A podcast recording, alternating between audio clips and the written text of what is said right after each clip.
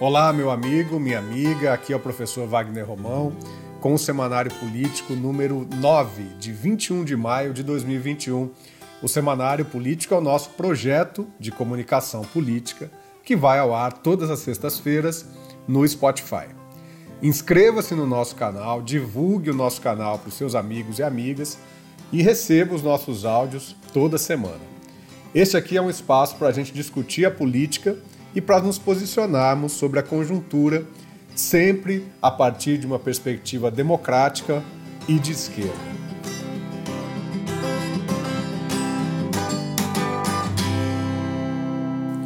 Nessa semana, nós vamos falar a respeito de três assuntos. O primeiro deles é a nossa observação a respeito da CPI da Covid, que nessa semana teve os depoimentos dos ex-ministros Ernesto Araújo e Eduardo Pazuello. Vamos falar desse assunto daqui a pouco. Eu quero falar também, pessoal, a respeito dos rumores sobre uma reforma eleitoral, uma nova reforma eleitoral. De dois em dois anos, praticamente, a gente tem que falar desse assunto e eu vou comentar também nessa nossa edição do podcast. E por fim, Quero trazer para vocês um debate a respeito do Chile, do que está acontecendo no Chile em termos políticos. Nós tivemos no domingo passado uma importante eleição que elegeu novas prefeituras, novos alcaides e alcaidessas, eh, como se fala lá no Chile, eh, e também eh, elegeu uma Assembleia Nacional Constituinte, que vai definir uma nova Constituição para o Chile depois de mais de 40 anos o Chile ainda tem uma constituição dos tempos da ditadura pinochetista. Eu vou trazer para vocês uma fala da minha orientanda de doutorado, a Nicole Berti, que está em Santiago fazendo as suas pesquisas e que pôde acompanhar muito de perto os últimos desdobramentos na, na política chilena e ficou muito interessante ah, o depoimento dela. Com relação à CPI, o principal aspecto a ser explorado com o ex-ministro das Relações Exteriores, Ernesto Araújo, diz respeito exatamente à relação do Brasil com a China e a todo o tensionamento que vem sendo feito com o país asiático desde, desde a campanha do atual presidente Jair Bolsonaro. É, a gente sabe que há uma contraposição de uma parte expressiva talvez a totalidade do exército brasileiro com relação à China, uma preferência por uma relação com os Estados Unidos na, na disputa geopolítica mais importante do mundo hoje, que é essa disputa entre a China e os Estados Unidos, e Bolsonaro e a sua, seus asseclas ali, os seus partidários e o seu ministério, é claro, tomou uma posição ideológica com relação a isso o que colocou o Brasil numa situação muito difícil na competição com os outros países para o recebimento dos insumos para a vacina é, pra, que vem da China. Né? Quer dizer, a China é um grande é, é, exportador desses insumos. E é isso que foi questionado ao ministro, ao ex-ministro Ernesto Araújo na CPI. Por diversas ocasiões é, houve ali um tensionamento entre o Ernesto Araújo, com declarações contrárias à China. Ele se referia ao vírus ideológico, quando estava exatamente fazendo um artigo é, a respeito uh, da, do coronavírus. E, e, e claro, né, embora ele não tratasse é, nominalmente da China, todo o pano de fundo é, que está colocado diz respeito a, essa, a esse tensionamento do Brasil é, e dos Estados Unidos com a China. O próprio presidente Bolsonaro ainda na semana passada, insinuou novamente que o coronavírus teria sido criado de propósito na China e insinuou, inclusive, que isso tinha a ver com a busca pela elevação do, do produto interno bruto chinês, né, é, que seria aí uma consequência da venda de vacinas para o mundo todo. O Ernesto Araújo negou né, que houvesse essa, esse tipo de intenção é, e praticamente saiu ali como um dos grandes amigos da China é, no país, no nosso país. Com relação ao Pazuello, eu quero destacar três elementos do depoimento dele. O primeiro é exatamente a estratégia que tem, usado, tem sido usada pelo Bolsonaro no seu, na sua contraposição ao Supremo Tribunal Federal, é, de dizer que o governo federal não teria nenhuma culpa naquilo que ocorreu em Manaus, em toda a crise da falta de oxigênio em Manaus e na explosão, né, aquele surto da Covid-19 que aconteceu em Manaus no início do ano. Uh, a decisão do Supremo Tribunal Federal ela dizia respeito a, um, a uma contenda, a, uma, né, a, um, a um, questionamento uh, da presidência da República com relação à uh, responsabilidade dos estados e municípios na condução da Covid. E quando a gente está falando de política pública, existe um princípio que tem um nome um pouco difícil, mas que é um, um princípio muito importante, que é o da subsidiariedade. Vocês vejam que eu até eu me enrolei aqui para falar esse termo. Mas a subsidiariedade tem a ver com o fato de que municípios e estados eles devem ter uma predominância naquilo que seja o tratamento de questões pertinentes àquilo que acontece nas localidades. Né? Por exemplo, cada município no nosso país ele hoje tem uma determinada característica no que diz respeito ao estado atual da pandemia. E as decisões que têm que ser tomadas com relação à pandemia, lockdown, restrições no comércio, posições mais firmes, por exemplo, com relação às UTIs, né, aos tratamentos, enfim. É, quem tem noção disso são exatamente os municípios, são os prefeitos, devem ser pelo menos os prefeitos, as câmaras de vereadores. Presidente da República, lá de Brasília, não sabe exatamente o que está acontecendo em cada um dos 6.670 municípios brasileiros. Essa é a ideia do princípio de subsidiariedade que ficou clara na posição do STF. Ora, o Bolsonaro está se utilizando, e também o Pazuello, estão se utilizando dessa, dessa decisão do STF para dizer que o STF teria vetado a possibilidade de que o governo federal atuasse na pandemia nos estados e nos municípios. Ora, o grande problema aí está que exatamente foi agora, muito recentemente, só no, no começo de março, que se colocou a existência uh, de um comitê nacional que pudesse coordenar os esforços no combate à Covid, naquela pataquada uh, que envolveu o Arthur Lira e o Rodrigo Pacheco, quando eles tinham acabado de tomar posse na Câmara e no Senado. Esse comitê uh, de organização, de coordenação dos esforços nacionais com relação à pandemia deveria ter sido criado há mais de um ano quando a pandemia começou. Então, essa disputa que está colocada com relação ao caso de Manaus, essa desculpa que o governo coloca, né, de que a Secretaria de Saúde de Manaus ou a Secretaria Estadual eh, do Amazonas teriam aí a, a, prerrogativa de atuar e o governo só foi atuar quando foi eh, avisado, isso realmente não cola. Né? A negligência ela está exposta, o atraso né, no governo em tratar dessa questão que era tão fundamental e que, e que levou a vida de centenas de pessoas é, no estado do Amazonas. Então, o Pazuello se utilizou dessa narrativa para tentar isentar o governo de culpa. Esse é o primeiro ponto que eu queria destacar da fala do Pazuello. O segundo aspecto que eu acho que é importante ficou muito marcado na fala do é, senador Otto Alencar, que é médico e que tem feito falas muito importantes na CPI a respeito é, daquilo que a ciência mostra, que é o tratamento correto da Covid-19, que são as medidas de prevenção e assim por diante. O Otto Alencar fez uma fez perguntas exatamente para testar o quanto o Pazuello conhecia da própria doença e do próprio coronavírus. E aí fica explícita também essa incapacidade, essa incompetência do ministro Pazuello em estar na posição em que esteve, ou seja, na direção do Ministério da Saúde. Os outros dois ministros do governo Bolsonaro que ocuparam o cargo de ministro da Saúde, o ministro Mandetta e o ministro Taixe, foram exonerados dos seus cargos exatamente porque, como médicos que são, tinham uma visão calcada na ciência e calcada naquilo que deve ser o tratamento correto, né, cientificamente comprovado contra a Covid-19. O Pazuello não é, não é, nada mais, nada menos do que um general que diz amém, né, que diz sim, senhor, para o presidente da República e para sua teoria, que é, infelizmente, algo que acende a polêmica no país. Nós temos, infelizmente, ainda parte dos médicos que defendem o uso da cloroquina, do tal tratamento precoce, em nome da ideia de que mal não vai fazer, de que esse medicamento, se é que não cura a Covid, mal não vai fazer.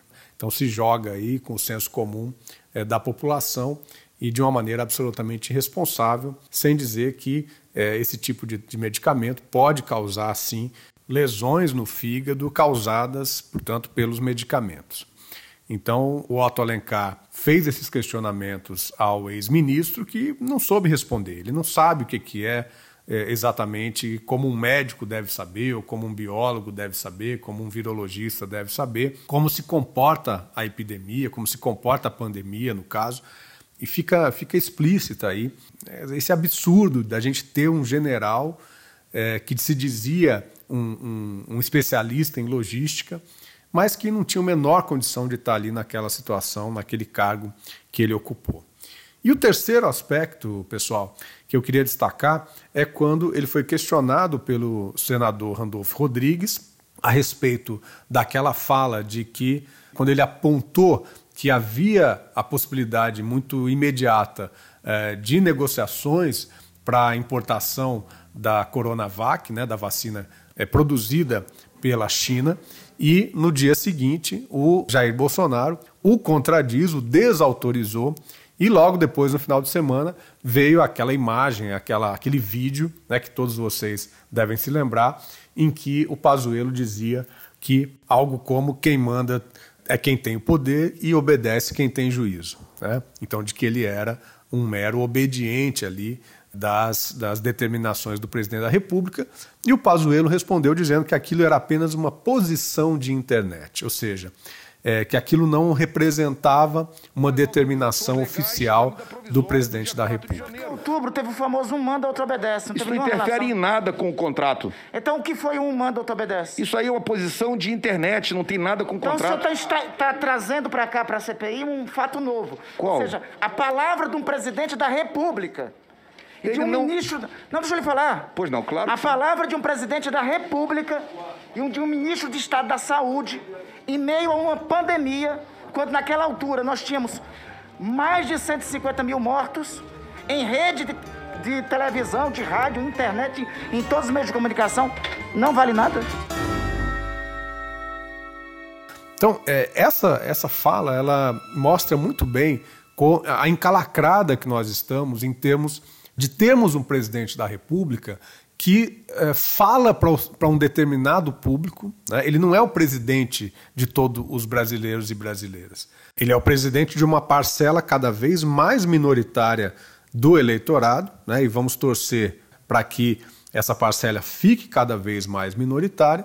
É um presidente, portanto, que joga na confusão. Né? É isso que a gente pode ver também com as falas dos senadores bolsonaristas, ainda fortalecendo a ideia do tratamento precoce, é, essas falas que viram é, depois é, é, peça de divulgação desses próprios senadores nas suas bases políticas bolsonaristas. Enfim, a gente está vivendo dizer, um quadro de disputa política de um nível muito baixo e, de, e muito pernicioso né, para o debate público sincero, franco, que deve ser um debate de ideias, que deve ser um debate de posições é, minimamente sustentadas pelo que ocorre na, na ciência, especialmente quando a gente está tratando né, de uma nova doença, de um, de um vírus desconhecido e que aos poucos a ciência vai fazendo descobertas, tratamentos, de possibilidades de cura, de vacinas e assim por diante. Então, é, nós estamos realmente vivendo um momento muito triste da história política brasileira.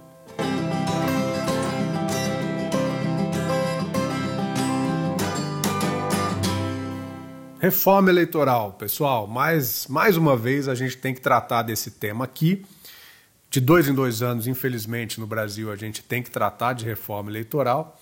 É, nós, as últimas que nós tivemos, elas melhoraram um pouco o sistema eleitoral no Brasil, o sistema político no campo das eleições no Brasil. E o Arthur Lira ressuscitou um tema, ressuscitou uma PEC, a PEC 125 de 2011, que foi de autoria do deputado Carlos Sampaio, do PSDB, aqui do estado de São Paulo.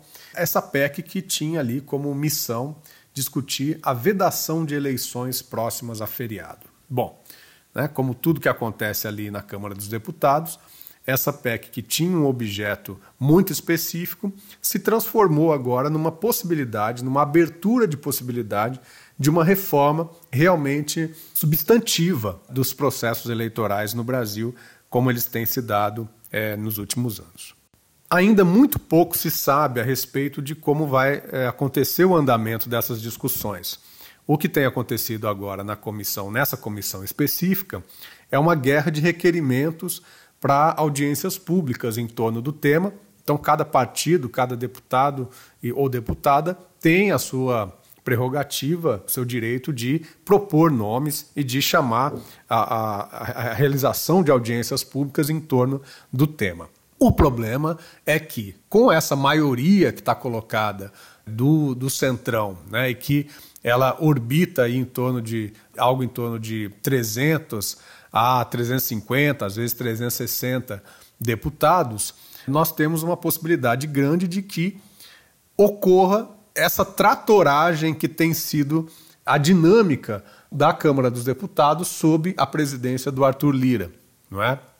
Então, nós temos que ficar muito atentos e atentas a respeito desse processo, porque o que está subjacente a essas discussões são mudanças que podem fazer retroceder exatamente os avanços que aconteceram nos últimos anos. Eu estou aqui com o site reformaeleitoral.org.br, que é uma iniciativa de uma série de entidades do campo da transparência, do debate sobre o aperfeiçoamento do sistema eleitoral brasileiro. A Associação Brasileira de Ciência Política também faz parte. Um site muito interessante, reformaeleitoral.org.br. Te convido a dá uma olhada nesse site e ali tem um pouco do resumo é, do que está colocado em discussão. Um dos elementos importantes ali do site é o que está em risco com essa possibilidade de reforma. E eles elencam ali cinco temas. Entre eles, a questão da volta do voto impresso ou em cédula, o que aumenta as chances de fraude, é algo que está na boca do bolsonarismo, é sempre nesse esforço de levantar dúvidas a respeito do processo eleitoral no Brasil. O Bolsonaro diz que, inclusive na eleição de 2018, que ele venceu, houve fraude, ele diz que tem indícios, diz que tem indícios, não, diz que tem provas de que houve fraude. Né? É sempre uma fala que vai deteriorando né, a confiabilidade no processo eleitoral brasileiro. E o voto impresso, pessoal, não é nada mais, nada menos do que a possibilidade de que nós retrocedamos aquela confusão que, por exemplo, caracteriza o processo eleitoral nos Estados Unidos, né, que é sempre questionado, que foi muito questionado agora na derrota do Donald Trump, abre a possibilidade de que, de novo, como havia lá no século XIX, como houve até muito pouco tempo atrás, o tal voto de cabresto, né? a possibilidade de que os caciques eleitorais, os capitães é, do mato eleitorais possam conferir se o sujeito votou ou não votou conforme é, o combinado. É, então, o voto impresso é algo realmente que é um baita retrocesso no avanço que o processo eleitoral no Brasil teve com a urna eletrônica e com a possibilidade de auditagem é, daquilo que acontece na urna eletrônica. Todo processo eleitoral ele é passível de ser questionado e uh, também esse voto pela urna eletrônica é passível de questionamento. Né? Há possibilidades disso. O que o bolsonarismo quer é colocar a minhoca na cabeça das pessoas, questionando, portanto, a validade desse processo. Né? O, outra coisa que é muito importante é a possibilidade de que haja um retrocesso nos mecanismos de estímulo à participação de pessoas negras, de mulheres na política. Né? Nós tivemos aí, especialmente com, quanto ao financiamento nas eleições, né, decisões recentes que estabelecem que uma parte desse financiamento deve ser destinada às mulheres e às pessoas negras e, e a outras minorias né, na política, a comunidade LGBT e assim por diante. Isso há possibilidade também de que haja um retrocesso a respeito disso, e é muito importante que se mantenham esses avanços. É, e, por fim, uma, algo que eu gostaria de trazer também é a possibilidade do fim do sistema proporcional é, nas eleições e a instituição do chamado distritão, que seria é, como se cada estado brasileiro formasse um distrito eleitoral com a eleição dos mais votados, o que termina por, por fragilizar os partidos políticos, o que dificulta a renovação nos cargos, né, nos cargos de deputados federais, estaduais, até vereadores, a depender de, de como for a resolução, dificulta a diversidade, dificulta a representação das minorias na política. Então, isso pode também vir a aparecer nessa PEC que está em discussão na Câmara dos Deputados. A nossa expectativa é que essa reforma não aconteça, ou que a gente introduza elementos de, de, de valorização do papel das mulheres na política, sobretudo.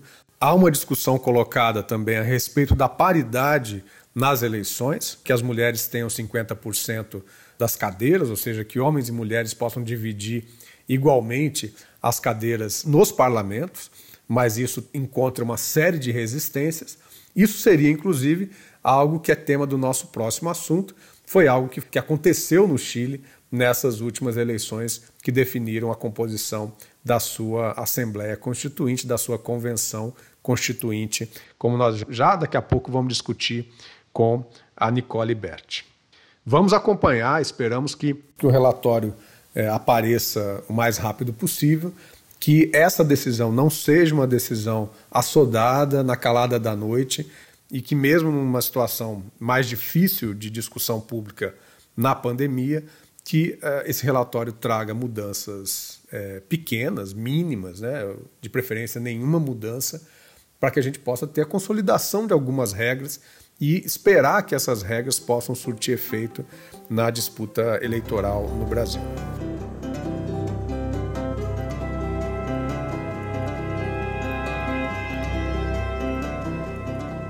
Muito bem, pessoal. E para finalizar o nosso podcast dessa semana, nós vamos ouvir a Nicole Berti.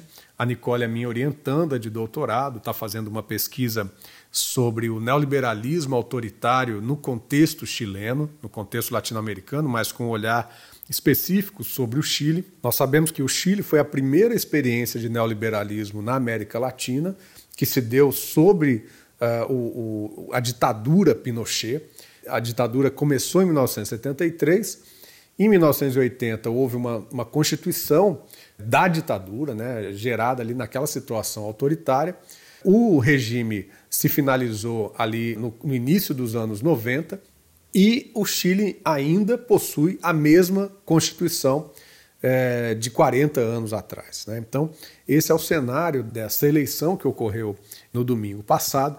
E eu queria que vocês ouvissem aqui o áudio que eu solicitei a que a Nicole produzisse, para que vocês tenham uma, uma noção do que, que aconteceu no Chile, quais são as causas do que aconteceu nesse domingo, é, quais são os, os, pontos positivos das eleições, o que, que, se espera dessa nova constituinte e o que, que se espera também para depois, né? para que o país possa, enfim, fazer reformas que possam diminuir a força do neoliberalismo naquela sociedade, naquele país.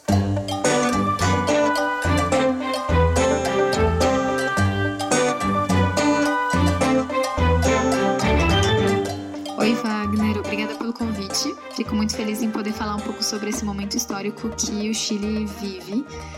Foi um privilégio para mim poder acompanhar todos esses processos de perto, desde as mobilizações de outubro de 2019 até as eleições da semana passada. Acho que é importante destacar que as eleições só foram possíveis em função de uma onda de protestos massivos. É, a revolta popular chilena, que foi chamada de estalido social, na qual amplos setores da sociedade chilena foram às ruas protestar e manifestar sua inconformidade com o modelo neoliberal que foi aprofundado no país ao longo dos últimos 40 anos.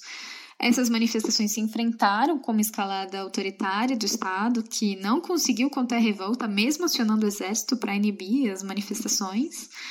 E com o agravamento do conflito, a classe política precisou acudir a, um acordo, o chamado Acordo por la Paz, que previa um plebiscito sobre uma nova Constituição, que era a principal bandeira levantada pelos manifestantes como saída para a crise na qual o país estava mergulhado.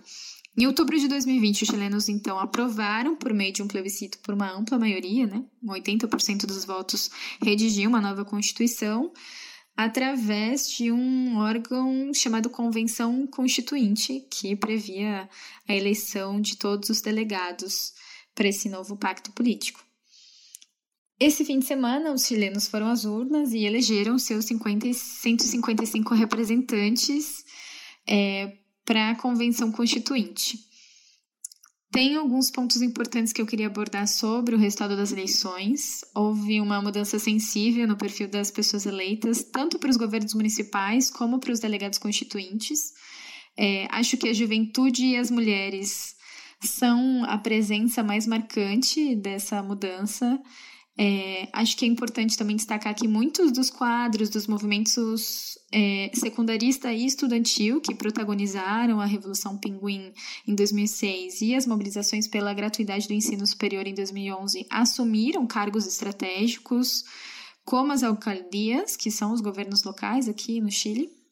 Assim como várias mulheres que estiveram à frente das mobilizações feministas que ocorreram no Chile em 2018, na Maré Feminista, também se elegeram como alcaldessas e como delegadas constituintes, o que acho que significa um terreno muito fértil para o progressismo no próximo ciclo político do Chile. O resultado das eleições foi muito positivo também para o Frente Amplio, é, que é uma coalizão de partidos de esquerda, e para o Partido Comunista, pela primeira vez, essa, esses dois partidos, essa, pela primeira vez, é, se aliaram e disputaram juntos as eleições para delegados constituintes, conseguindo um, um amplo número de cadeiras, no total 28 cadeiras.